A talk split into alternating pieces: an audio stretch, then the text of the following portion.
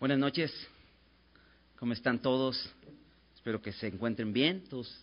Eh, y bueno, pues les mando un saludo y vamos a continuar con nuestro estudio ahí en el primer libro de Samuel. Abre tu Biblia en 1 Samuel capítulo 29. Vamos acercándonos al final del libro, aunque eh, bueno, en un principio veíamos que realmente este libro está dividido en dos partes, pero anteriormente formaba parte de un solo libro. Y, estamos acercándonos al final de, de, la historia de Saúl, que fue el primer rey de Israel, aunque igualmente el libro comenzó con la historia de Samuel. Pero Saúl fue el primer rey de Israel y empezamos a ver su, su vida, eh, su caminar, ¿no? Cómo empieza bien, después empieza a confiar en sí mismo, a ser egoísta, a ser desobediente y, lo vimos la semana pasada eh, eh, viviendo de una forma miserable, ¿no? Terminando debilitado. Eh, sus, sus siervos le decían, come un poco y él no comeré, ¿no? Y, así, ¿no? Una vida triste, ¿no? Y nos estamos acercando incluso a, a, la historia de, de, su muerte, ¿no? Con lo que veíamos la semana pasada Samuel, ¿no? Le, anuncia que va a morir, pronto va a morir. Pero hoy vamos a estar viendo el capítulo 29, ¿no? Y de pronto los reflectores, ¿no? Voltean otra vez hacia David. Vamos a estar viendo eh, eh, esta, la vida nuevamente de David y las decisiones que ha tomado, cómo lo han llevado también igualmente, ¿no? A, a estar viviendo miserable, siendo siervo de Aquis, el rey de Gat. Pero antes de, antes de empezar y, continuar con, el recapitulación y todo esto, vamos a hacer una oración para pedir al Señor que Él nos hable esta noche, lo que, lo que Él quiere hablarnos a nuestros corazones, lo que ha preparado, lo que este, este pasaje nos habla y que esa palabra pueda llegar a nuestros corazones y seamos transformados. Vamos a orar. Señor, muchas gracias te damos porque nos amas. Gracias por tu palabra, Señor, porque la tenemos, Señor, como una antorcha que alumbra el lugar oscuro, Señor. Y tu palabra dice, Señor, que bien hacemos en estar atentos a ella, Señor. Y estaremos atentos a ella hasta que el día esclarezca y el lucero de la mañana salga en nuestros corazones hasta que tú vengas, Señor. Mientras seguimos aquí, Señor, y no has venido por nosotros, queremos estar atentos a tu palabra, Señor. Y esta noche queremos tomar ese tiempo para abrir tu palabra y estudiarla, para que nuestros corazones estén atentos a recibirla, estén dispuestos a recibirla. Señor, por favor, prepara nuestros corazones, abre nuestro entendimiento, abre nuestro corazón para recibir tu palabra y recibirla esta noche. Te damos tantas gracias por ese tiempo. Ponemos en tus manos este, este estudio. En el nombre de Jesús. Amén. Pues bien, eh, déjame leer el capítulo. Es, cortito, entonces déjame leer el capítulo para, para eh, empezar a, hablar, a, meditar en él. Dice, los filisteos juntaron todas sus fuerzas en Afec, e Israel acampó junto a la fuente que está en Jerrel. Y cuando los príncipes de los filisteos pasaban revista a sus compañías de asiento y de a mil hombres, David y sus hombres iban en la retaguardia con Aquis. Y dijeron los príncipes de los filisteos, ¿qué hacen aquí estos hebreos? Y Aquis respondió a los príncipes de los filisteos, ¿no es este David el siervo de Saúl, rey de Israel, que ha estado conmigo por días y años, y no he hallado falta en él desde el día que se pasó a mí hasta hoy? Entonces los príncipes de los filisteos se enojaron contra él y le dijeron, despide a este hombre para que se vuelva al lugar que le señalaste y no venga con nosotros a la batalla, no sea que en la batalla se nos vuelva enemigo, porque ¿con qué cosa volvería mejor a la gracia de su Señor que con, la, con las cabezas de estos hombres? ¿No es este David de, de quien cantaban en las danzas diciendo, Saúl hirió a sus miles y David a sus diez miles? Y Aquis llamó a David y le dijo, vive Jehová, que tú has sido recto y que me ha parecido bien tu salida y tu entrada en el campamento conmigo, y que ninguna cosa mala he hallado en ti desde el día que viniste a mí hasta hoy. Mas a los ojos de los príncipes no agradas. Vuélvete pues y vete en paz, para no desagradar a los príncipes de los filisteos. Y David respondió a Aquis, ¿qué he hecho? ¿Qué has hallado en tu siervo desde el día que estoy contigo hasta hoy, para que no vaya y pelee contra los enemigos de mi señor el rey? Y Aquis respondió a David y dijo, yo sé que tú eres bueno ante mis ojos, como un ángel de Dios. Pero los príncipes de los filisteos me han dicho, no venga con nosotros a la batalla.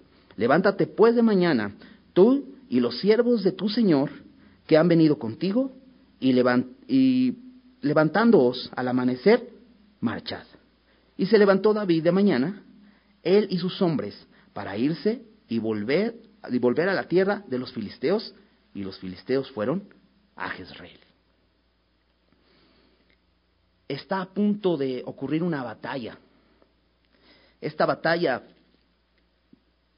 eh, es, es iniciada en el capítulo 28, al principio del capítulo 28, dice así, eh, vamos allá, eh, versículo 1, capítulo 28, dice, aconteció en aquellos días que los filisteos reunieron sus fuerzas para, para pelear contra Israel. Y dijo Aquis a David, ten entendido que has de salir conmigo a campaña, tú y tus hombres.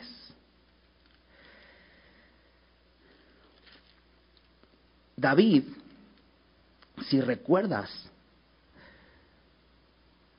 ha perdido la confianza en el Señor, ¿no? ha dejado a un lado su confianza en el Señor, se ha llenado de temor a causa de que Saúl lo ha estado persiguiendo y ha tomado malas decisiones.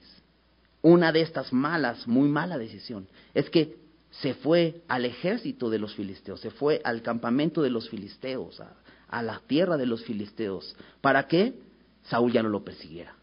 Esto hace que David busque ser leal a un, rey extraño, a un rey que no era su rey. Y no me refiero a que Saúl fuera su rey, porque de hecho Saúl ya no era el rey, David era el rey. Pero el rey de David tenía que ser, seguir siendo Jehová.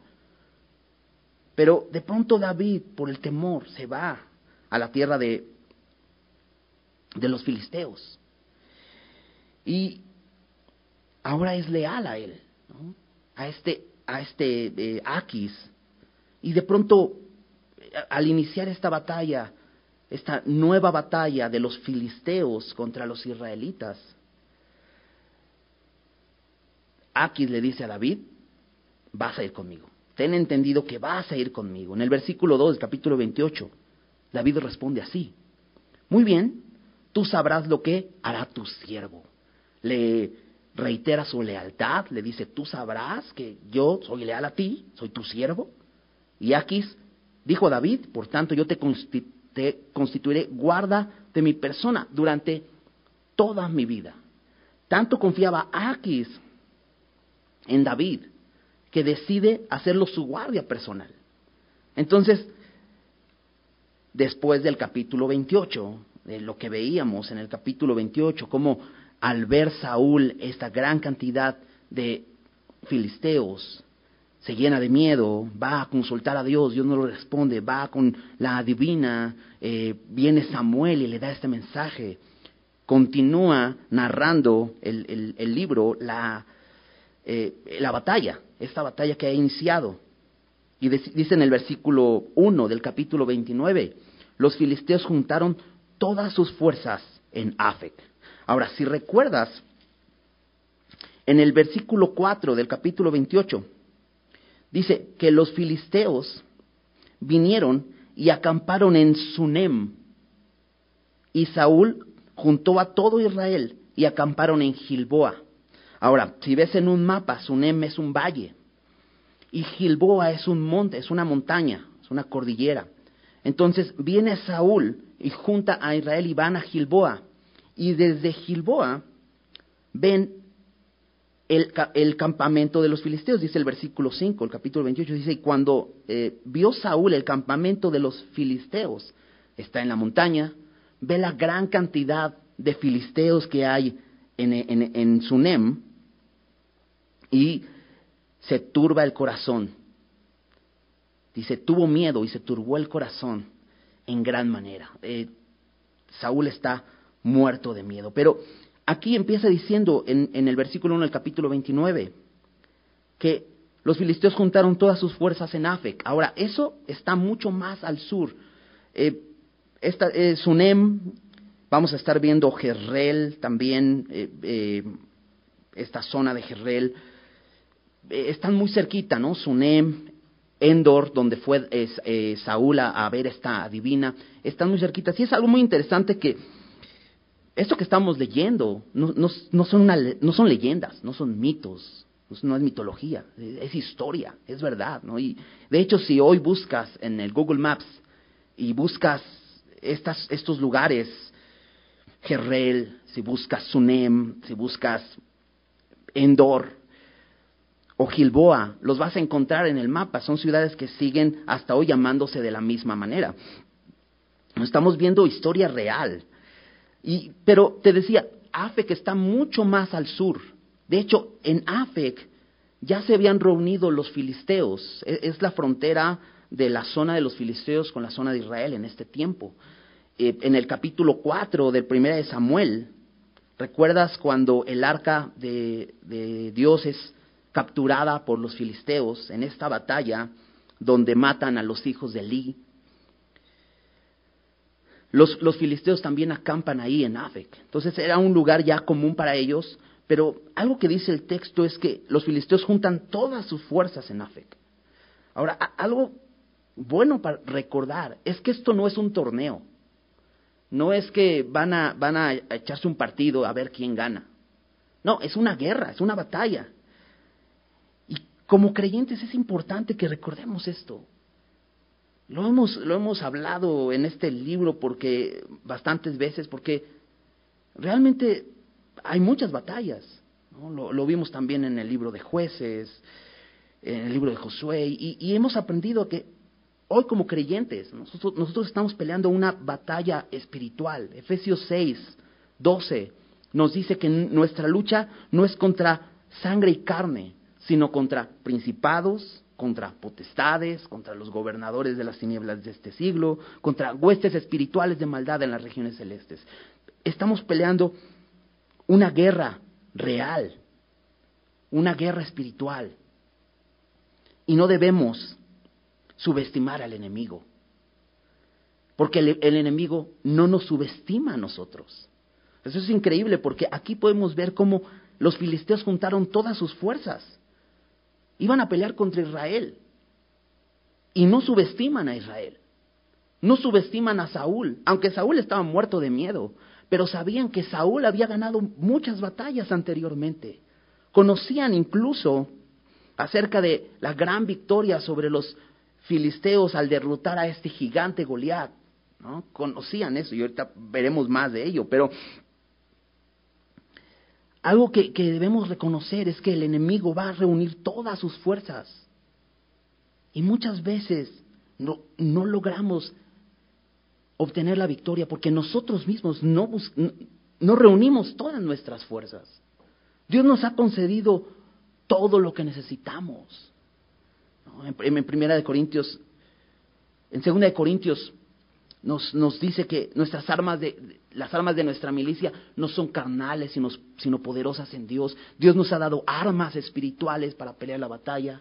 Efesios 6 nos habla de la armadura de Dios. Es interesante que eh, eh, Pablo nos dice ahí en Efesios que tomemos toda la armadura de Dios. Dios nos concedió su, su propia armadura. No, no, no, nos concede, no nos dice, toma toda la armadura de, no sé, de, Gabriel, del ángel, ¿no? O sea, no, nos da la su armadura. Dios nos ha concedido todo lo que necesitamos para pelear la batalla. Y dice, toma toda la armadura, así como el enemigo va a reunir todas sus fuerzas. Es importante que nosotros no subestimemos al enemigo. Ahora, el enemigo quiere ganar. En Jesús, eh, en Juan 10:10, 10, él dice, el ladrón no, no viene sino para hurtar, matar y destruir. Y lo que me llama la atención de este versículo, Juan 10:10, 10, es que Jesús dice, el ladrón no viene sino para hurtar, matar y destruir. No dice hurtar, destruir y matar, que si lo piensas sería a lo mejor lo más lógico, ¿no? Pues sí que hace un ladrón, pues viene, te roba, te destruye, o sea, te golpea, tira todo, hace un desastre y después te mata, ¿no? Pero aquí dice hurtar, matar y destruir, porque el enemigo tiene tanta furia, tiene tanto odio, que quiere ganar y quiere destruir, que no solamente llega y te mata, no solamente te roba y te mata, sino te destruye. Esto es, te hace pedazos. Y al final es lo que hace siempre el pecado en nuestras vidas. El pecado llega, nos roba la paz, nos roba el gozo, nos roba todas las bendiciones que Dios nos ha dado y de pronto la paga del pecado es muerte. Y después te hace pedacitos para que no te puedas volver a juntar, ¿no? Para que nadie te pueda... O sea, te descuartiza. Es lo que hace el pecado. De hecho, vivimos en una sociedad así, en una sociedad deshecha, en una sociedad rota. Eso es lo que ha hecho pecado. Por eso Jesús dijo, yo he venido para que tengan vida y para que la tengan en abundancia. El enemigo va a venir a destruir. El enemigo quiere ganar. Por eso reúne todas sus fuerzas. Y te decía, es interesante aquí, es un mapa que eh, todas sus fuerzas las reúne en Afec. Y, y Afec está mucho más al sur. La pelea se va a pelear más al norte. Saúl ya está muerto de miedo al ver el ejército de los filisteos. Pero hay más ejército en Afec. Hay más fuerzas ahí que van a venir a pelear contra Israel. Realmente es una batalla difícil.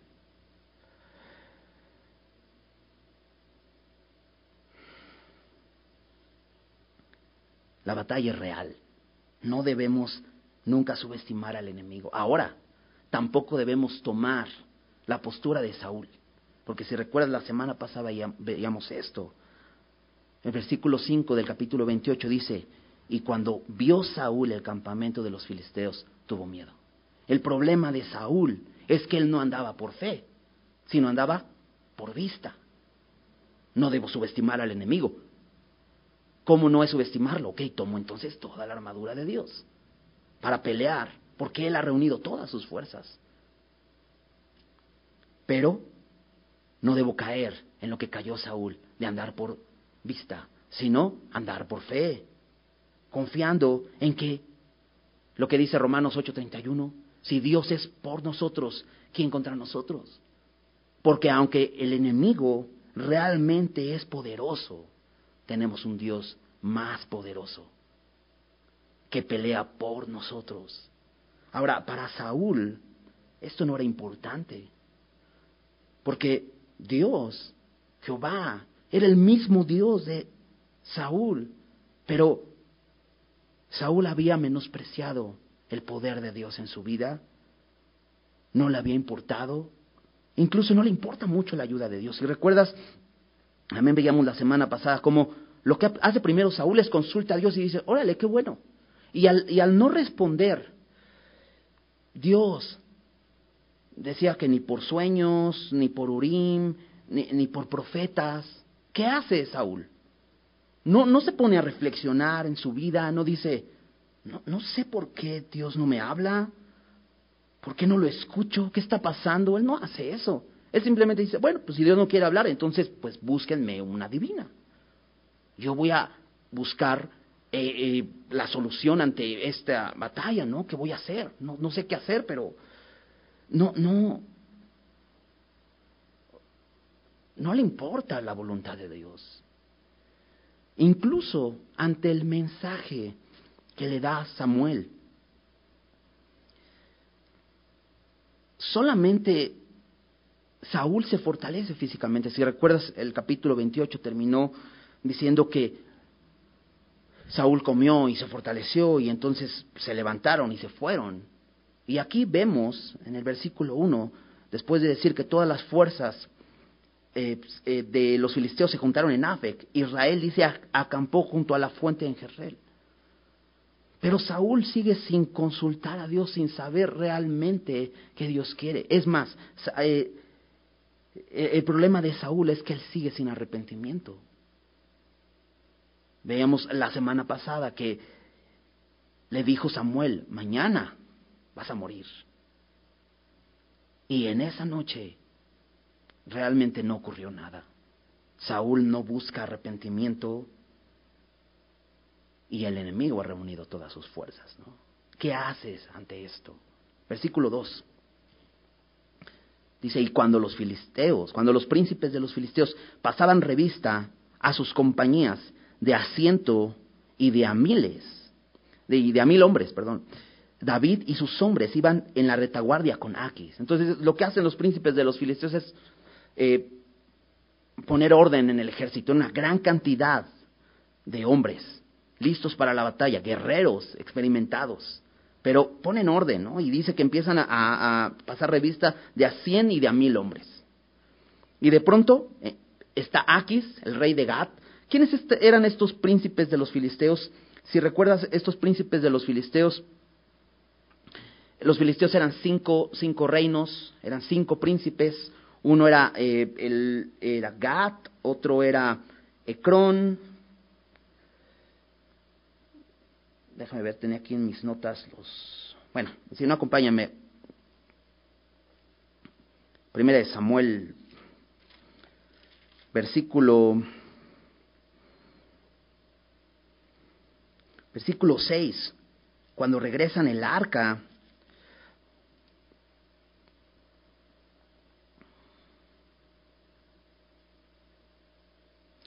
En el versículo 17, eh, eh, recuerda, regresan, devuelven como una recompensa, como una ofrenda, ¿no? Eh, ponen ratones de oro y todo esto. Pero en el versículo 17 dice, estos fueron los tumores de oro que pagaron los filisteos en expiación a Jehová por Asdod uno, por Gaza uno, por Ascalón uno, por Gat uno, por Ecrón uno. Eran cinco príncipes, que era Asdod, Gaza, Ascalón, Gat y Ecrón. E-, eran estos cinco reinos, eran estos cinco príncipes de estos reinos.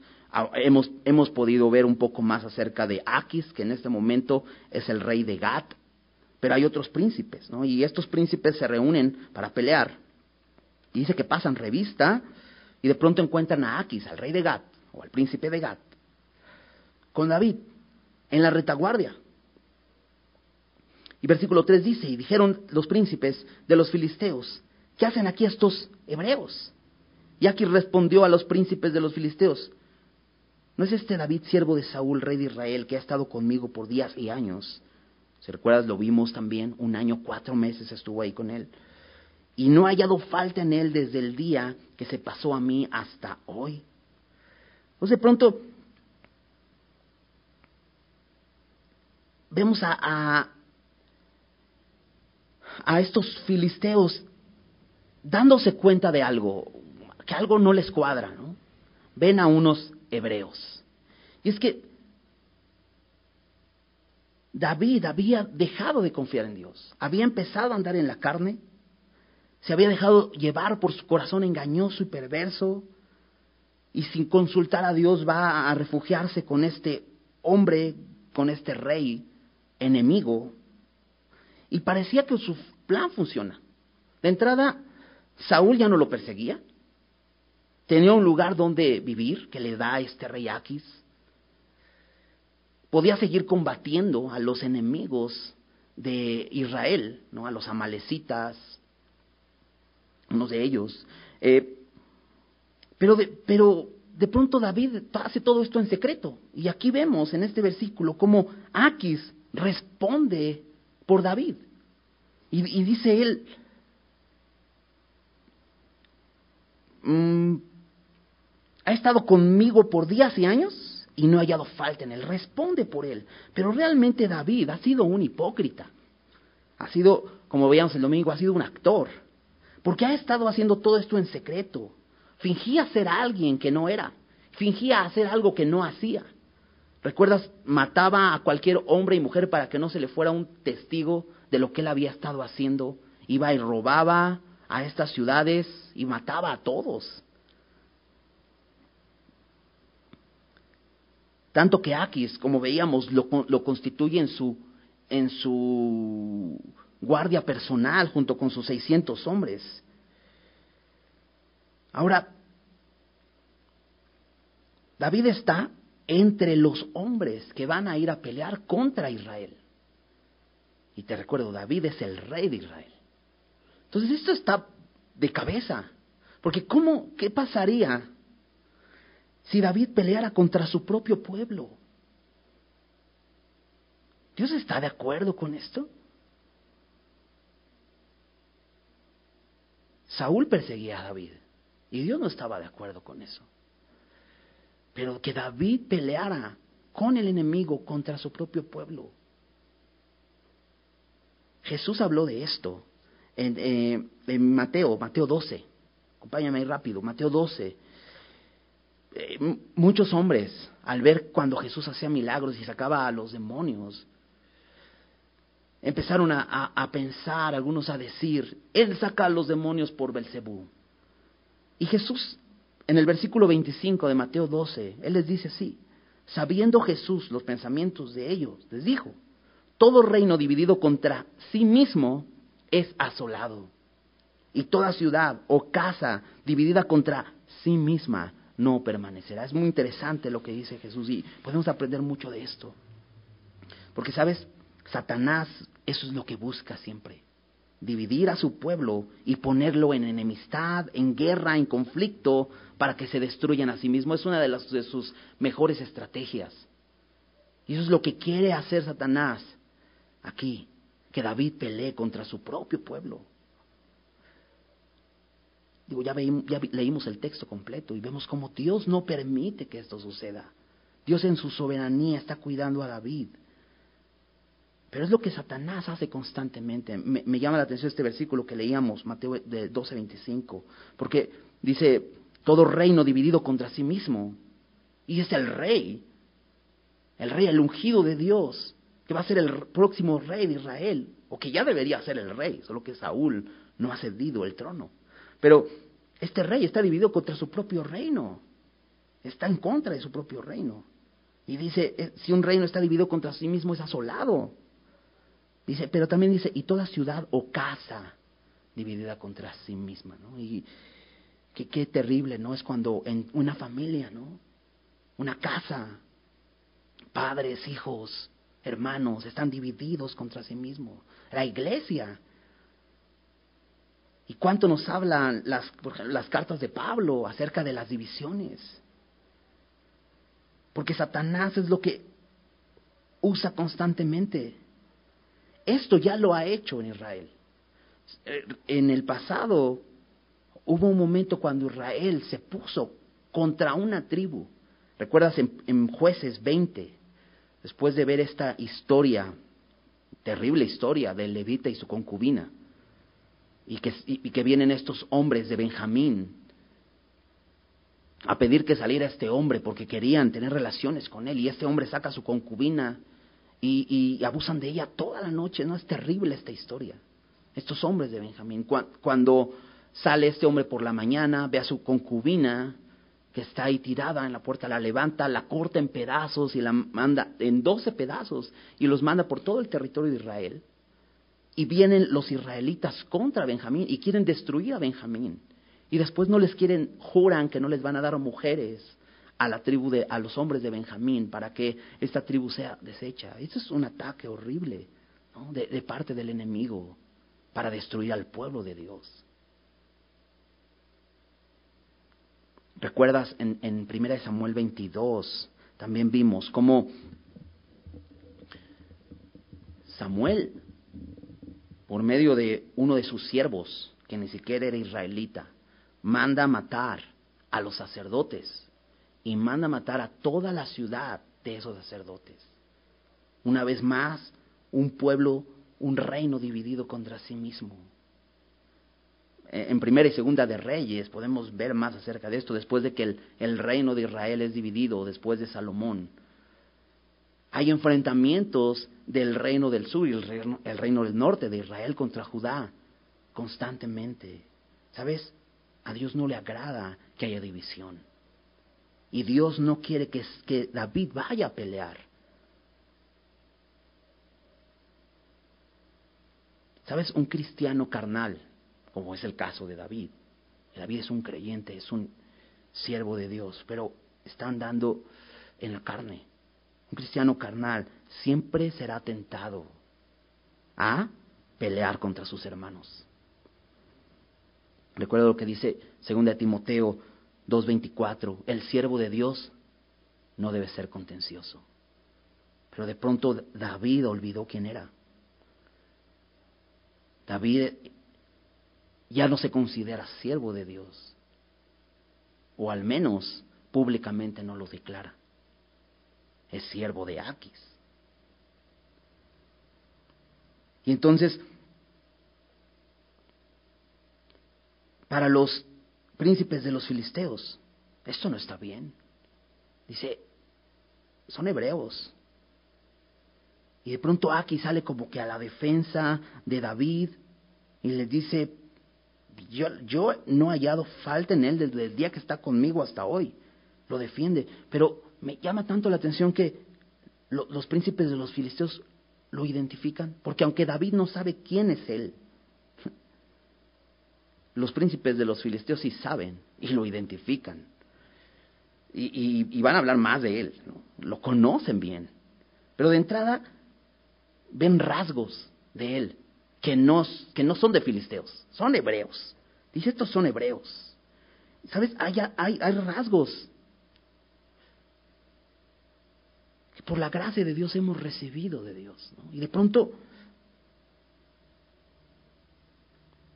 nos desanimamos, empezamos a andar en la carne, dejamos de confiar en Dios y empezamos a andar como el mundo. Pero hemos recibido rasgos que de pronto van a identificarnos. Aquellos que hemos creído en el Señor, Dios ha puesto su espíritu en nosotros y empieza una obra de transformación. Y de pronto la gente se va a sorprender y ¿tú qué haces aquí? ¿No, tú no eres cristiano. Te van a identificar. Y eso pasó con David. Estos hombres lo identifican. Aunque Aquis lo lo defiende. En el versículo 4 dice que entonces los príncipes de los filisteos se enojaron contra él. Porque Aquis les dice, pues yo no he hallado falta en él. Él ha estado conmigo durante años, un año, cuatro meses. Y dice, yo no he hallado falta en él.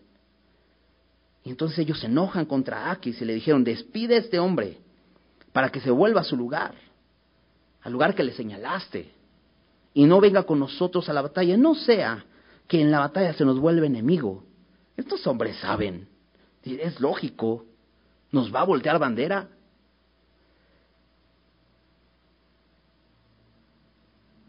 Eh, algo interesante que dicen, le hacen una pregunta, ¿con qué cosa se volvería mejor a la gracia de su Señor?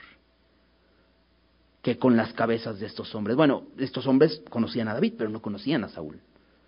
Porque realmente David no había, hallado gracia incluso a los ojos de Saúl, a pesar de que él dos veces le perdonó la vida.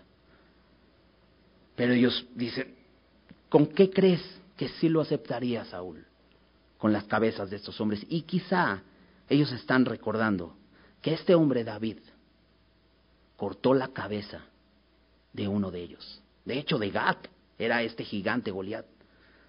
Y cortó la cabeza de Goliat. Entonces, Dijeron, conocemos a este hombre. Y entonces, versículo 5, ¿no es este David de quien cantaban en las danzas diciendo, Saúl hirió a sus miles y David a sus diez miles? A David se le había olvidado esta canción. A Aquis también, porque si recuerdas anteriormente sus siervos, la primera vez que David intentó ir con Aquis, que luego se tuvo que fingir loco, para poder salir con vida.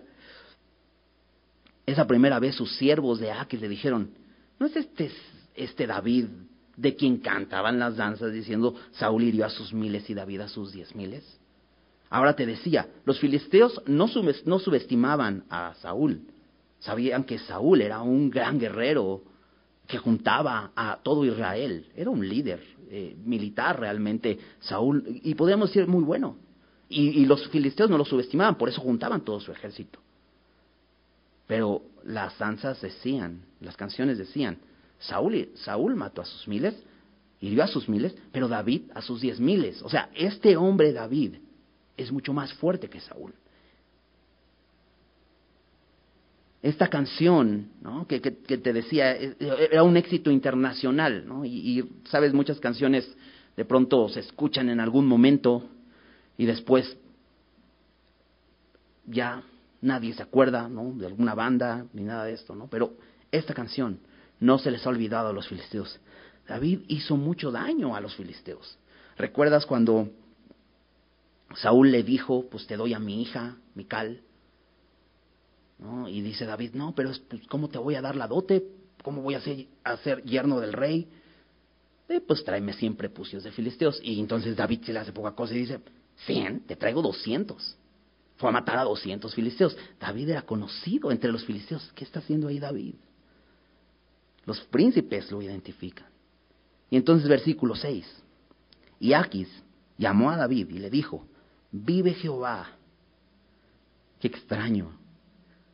Porque Aquis es un rey pagano. Aquis es un rey pagano. Y de pronto dice, vive Jehová. ¿Sabes qué veo aquí? David había logrado tener una gran influencia con este hombre. Por la confianza que este hombre le tenía a David. Había tenido una gran influencia que dice, vive Jehová. O sea, está jurando por Jehová. Este es un hombre pagano, es un hombre idólatra, cree en muchos dioses. Sin embargo, aquí está jurando por Jehová y le dice, tú has sido recto. ¿Me ha parecido bien tu salida y tu entrada en el campamento conmigo? Y que ninguna cosa mala he hallado en ti desde el día que viniste a mí hasta hoy. Mas a los ojos de los príncipes no agradas. Parece que Aquis está apenado con David y viene como que se disculpa. Y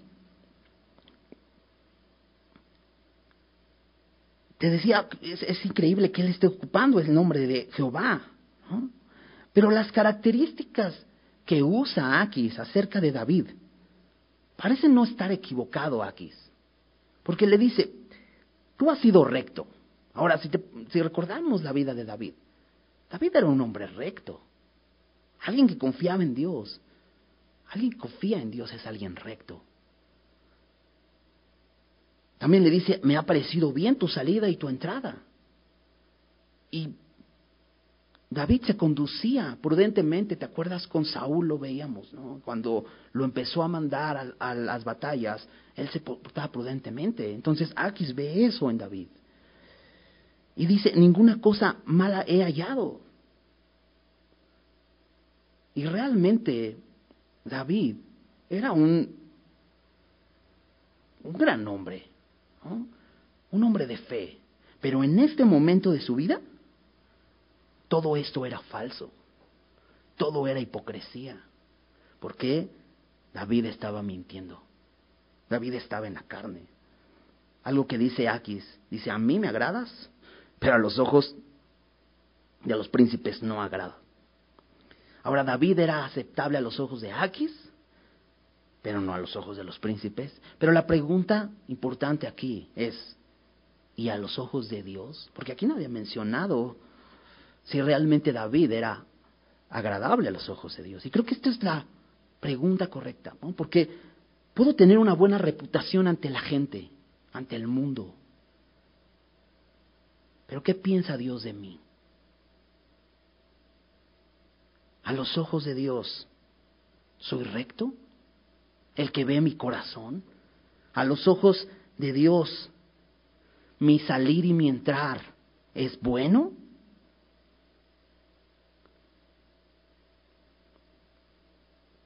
si Dios examina mi vida, ¿qué hallaría en mí? Porque le dice Aquis, yo no he hallado cosa mala en ti. ¿Ok? Y si Dios examina mi vida, ¿qué hallaría en mí? Buenas preguntas que nos debemos hacer constantemente. ¿Qué piensa mi esposa de mí? ¿Qué piensan mis hijos de mí? ¿Qué piensa mi jefe de mí? Incluso, ¿qué piensa mi pastor de mí? ¿Ok? Pero la pregunta importante es, ¿qué piensa Dios de mí?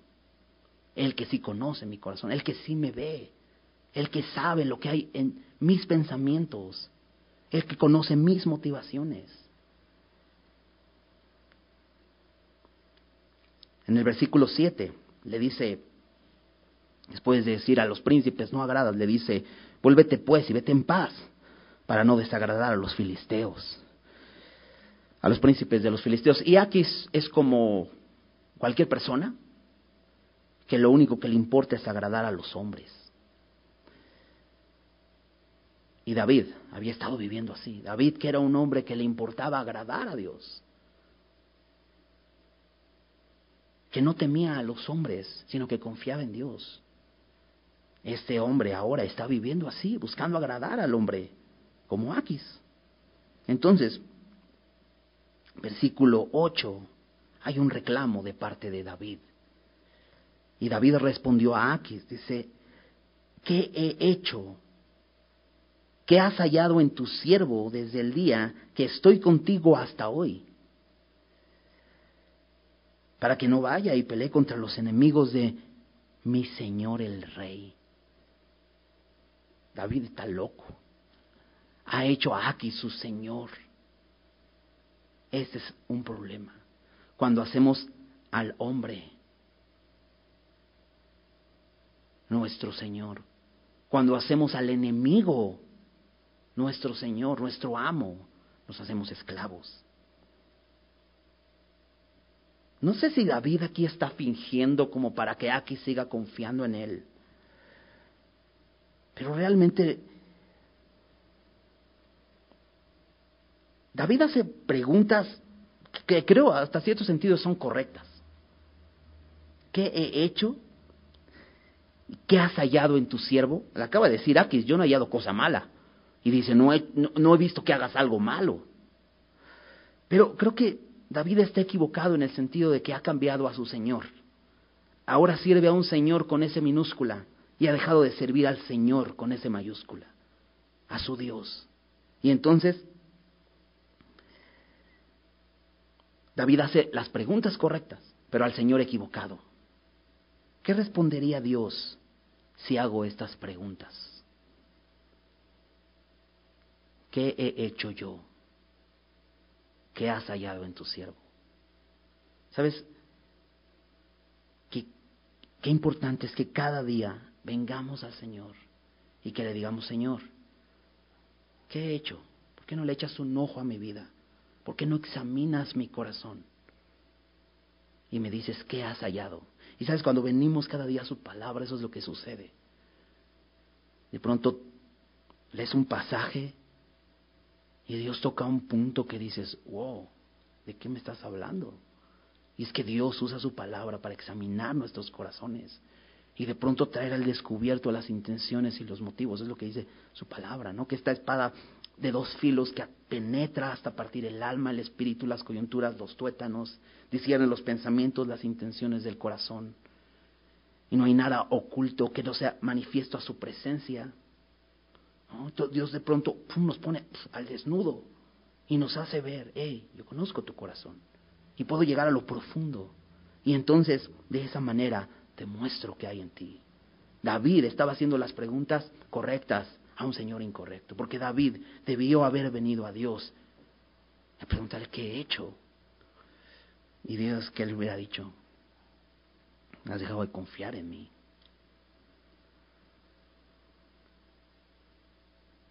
¿Qué has hallado en tu siervo? Temor, desconfianza, mentiras, hipocresía, tinieblas. Qué importante es venir al Señor y preguntarle esto. Señor, examíname.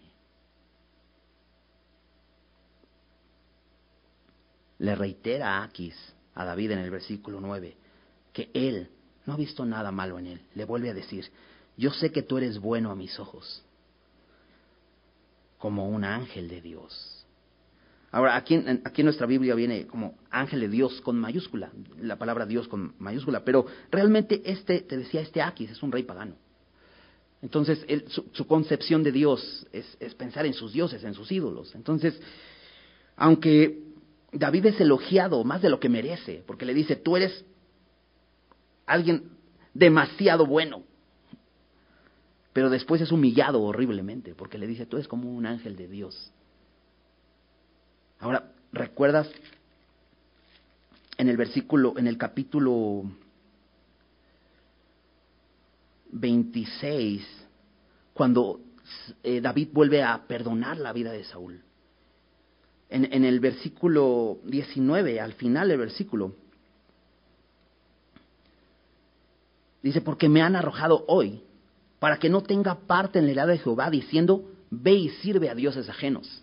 Ahora, un mensajero en la palabra también, eh, perdón, un ángel e, es, es, relacionado con un mensajero. Entonces, lo que le está diciendo aquí, tú eres un mensajero de un Dios. ¿no? Y lo que había dicho David es, ustedes me están echando para que yo vaya y sirva a dioses ajenos.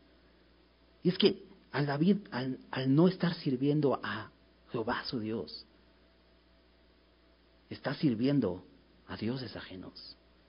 Y es fuerte lo que le dice realmente Aquis, aunque parece un elogio, el, el que le diga como un ángel de Dios. Dice, pero los príncipes de los filisteos me han dicho, no venga con nosotros. Versículo 10, levántate pues de mañana, tú y los siervos de tu Señor. Y, y le dice a Aquis, tú, que eres mi siervo, y los siervos de tu Señor. O sea, sus 600 hombres, los 600 hombres de David, se habían convertido en siervos de Aquis. Qué, importante es que un líder, porque David era el líder de estos hombres, sirva al Señor correcto. Porque al Señor que sirve el líder, sirven sus siervos. Un líder carnal llevará a sus hombres a la esclavitud. Porque ahora estos 600 hombres también son siervos de Aquis.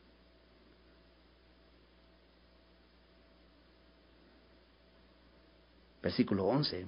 Y se levantó David de mañana, él y sus hombres, para irse y volver a la tierra de los filisteos. Y los filisteos fueron a Jezreel. Está a punto de empezar la batalla. David regresa a su lugar. A, recuerda ser a Ciclag, el lugar donde Aquis le había dado donde vivía no solo David, sus hombres, sus familias. Y entonces llegan los filisteos a Jezreel. Está a punto de empezar la batalla. ¿Qué sucede aquí? David se va. Y todo esto que vemos es la mano de Dios protegiendo a David. ¿Por qué? Porque Dios no quiere que David pelee contra Israel. Eso es algo que no está bien visto a los ojos de Dios. El que un reino esté dividido contra sí mismo. No te decía el que su iglesia esté en conflicto entre sí misma, en que una familia esté en conflicto entre sí misma. Dios no agrada eso. Y sin duda Dios no quería que David peleara contra Israel y Dios cuida a David de ir a pelear contra su propio pueblo. Dios cuida a David de tomar el reino por la fuerza. Porque si los filisteos ganaban y David estaba dentro de ese ejército, él mismo iba a destruir al rey de Israel. Entonces, Dios no quería esto.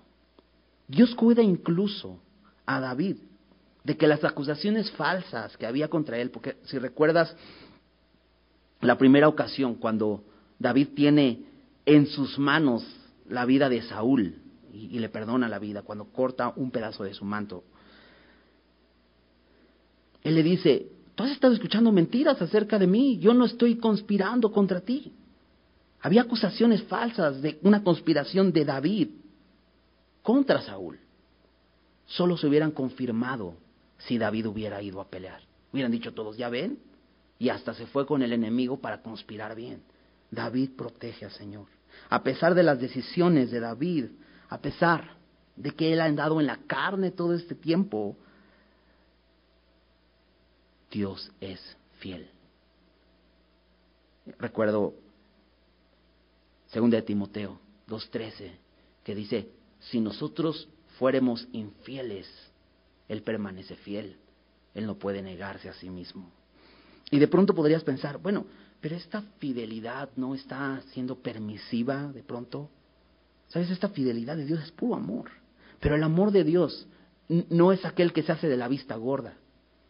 Dios tiene un propósito más grande. La fidelidad de Dios se va a mostrar en la vida de David más allá de solamente librarlo de ir a pelear con los filisteos.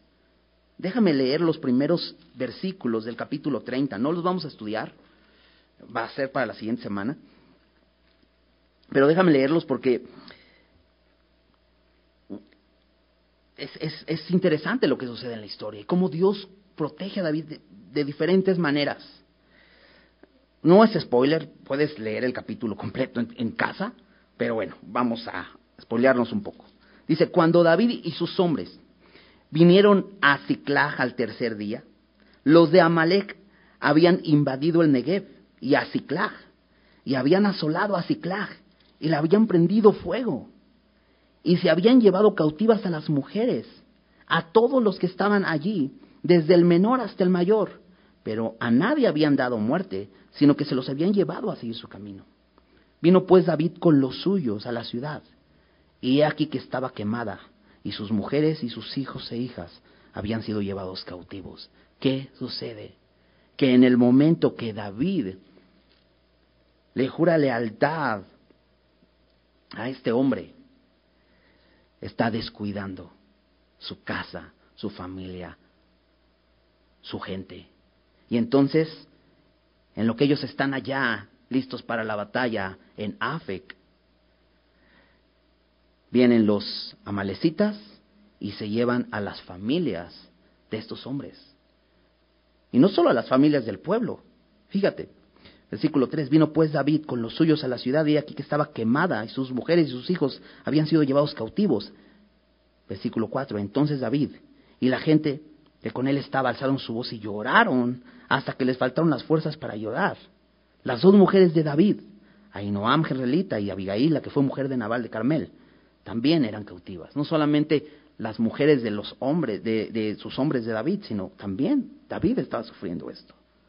Y David se angustió mucho. Pues sí, se habían llevado a sus mujeres. No, fíjate la razón. Porque el pueblo había, eh, perdón, porque el pueblo hablaba de apedrearlo, pues todo el pueblo estaba en amargura de alma, cada uno por sus hijos y por sus hijas. Ahora, Dios tenía un triple propósito al cuidar a David en esta ocasión. Uno era que no peleara contra su propio pueblo. El segundo era que regresara a librar a su familia, porque esta batalla podría durar mucho más tiempo y en lo que recogían el botín y todo iban a tardar mucho tiempo. Entonces Dios sabiendo esto, manda de regreso a David a su lugar. Pero ¿sabes cuál es el tercer propósito y el más importante de esto? Que David regresara a Dios. Déjame leer el final del, del versículo 6. Dice, más David se fortaleció en Jehová, su Dios. Y dices, wow, David había estado en la carne y de pronto voltea a Dios. Y dice, se fortaleció en Jehová, su Dios. Y dijo David al sacerdote Abiatar, hijo de Ahimelech. ¿Dónde estaba Abiatar? ¿Por qué cuando David tenía temor de Saúl, ¿por qué no vino con Abiatar? Oye, vamos a consultar a Dios a ver si nos vamos con los filisteos. David no lo hizo, pero lo pudo haber hecho. Pero en esta ocasión, David, después de fortalecerse en Jehová su Dios, después de voltear a ver al Señor, después de arrepentirse, después de ponerse a cuentas con Él, dice, yo te ruego que me acerques el efod, y Abiatar le acercó el efod. Y hasta ahí nos quedamos, ¿no? Vamos a revisarlo la siguiente semana. Pero Dios libró a David no solamente de no pelear contra su pueblo, no solamente lo regresó para que fuera a rescatar a su gente, sino también todo esto sucedió para que él regresara a Dios. Dios siempre nos da la salida. Primera de Corintios 10, 13 si recuerdas este versículo, dice, no nos ha sobrevenido ninguna tentación que no sea humana, pero fiel es Dios, que no dejará ser tentados más de lo que poder resistir, sino que Dios nos dará, juntamente con la tentación, la salida. ¿no? En el momento en que estamos metidos muchas veces por, por, nuestras propias decisiones, como David, en un lío. Dios abre la puerta y nos da la salida, dice, para que podáis soportar. La falta de fe de David lo había llevado a caminar en la carne, pero fiel es Dios. Y sigue protegiendo su vida, porque dice la Biblia, no Dios no puede negarse a sí mismo. Dios ha comenzado una obra y Él la llevará a término. Dios había prometido a David el reino y así lo va a hacer. Y Dios se encarga de librarlo. David ha estado ocupando de la carne. Déjame recordarte lo que dice Romanos 8:6, porque el ocuparse de la carne es muerte, pero el ocuparse del espíritu es vida y paz. David estaba en problemas, su gente estaba a punto de matarlo, pero el ocuparse del espíritu, cuando David voltea a Dios, el ocuparse del espíritu es vida y paz. Y sabes, Dios quiere vida y paz para nosotros. Dios quiere que estemos ocupados en el espíritu en esta batalla espiritual, que echemos mano del Espíritu que mora en nosotros, que nos llene y nos fortalezca, que echemos mano de estas armas espirituales que provee el Espíritu Santo, esta armadura de Dios. El ocuparse del Espíritu es vida y paz. Y quizá te identifiques con esta historia. Quizás has estado viviendo con el enemigo teniendo una relación con el enemigo. Te has hecho su esclavo, te has hecho su siervo. Quizás has estado viviendo en hipocresía. Quizá todos alrededor piensan que vives bien y solo estás guardando las apariencias. Has estado ocultando la verdad, viviendo en mentira. Incluso Quizás solamente estás buscando la aprobación del hombre y lo que la gente piensa de ti. ¿Sabes? Creo que podemos ocupar las preguntas que David hizo a Aquis en el, en el versículo 8, pero hacérselas al Señor. Voltear al Señor, voltear a Dios y decir, ¿qué he hecho? ¿Qué has hallado en tu siervo? Y esto me recuerda a lo que escribe David en uno de sus salmos, Salmo 139 al final. Acompáñame ahí, Salmo 139.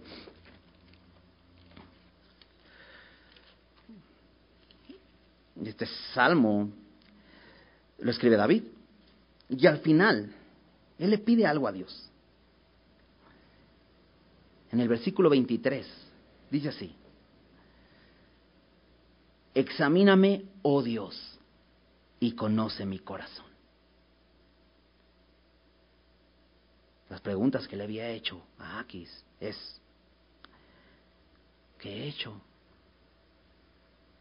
Importante es venir al Señor y decirle, Señor, examina mi corazón, examíname y conoce mi corazón, pruébame y conoce mis pensamientos. Y ve si hay de ellos camino de perversidad y guíame en el camino eterno. Examíname. ¿Por qué no le pedimos eso al Señor? que examine lo que hay en nuestro corazón, si hemos estado ya rendidos al enemigo, jurándole lealtad, sirviéndole. Dios no quiere que sigamos ahí, Dios nos quiere sacar de ahí. Si hemos estado viviendo en hipocresía, en mentira, buscando solamente lo que al hombre, a lo que a los ojos del hombre es bueno voltemos y digamos, Señor, ¿qué has hallado en mí? Examíname y muéstrame y ve si hay en mí camino de perversidad y guíame en el camino eterno. Vamos a hacer una oración. Gracias, Señor, por tu palabra. Gracias porque, Señor, podemos ver eh, eh, el ejemplo de este hombre David, Señor, que aunque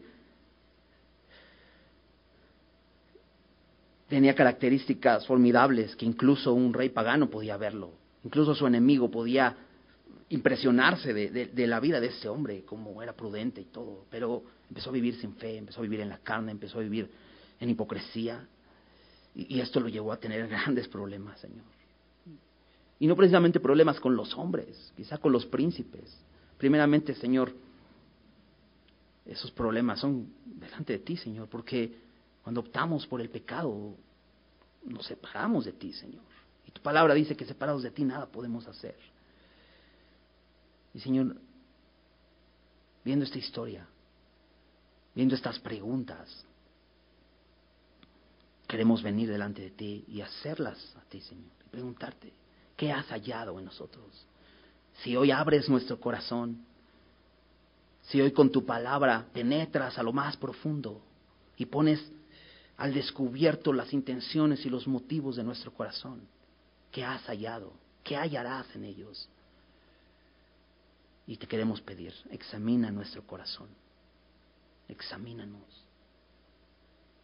Conoce nuestro corazón, Señor, ponlo al descubierto, Señor, pruébanos. Y ve, Señor, si hay en ellos camino de perversidad.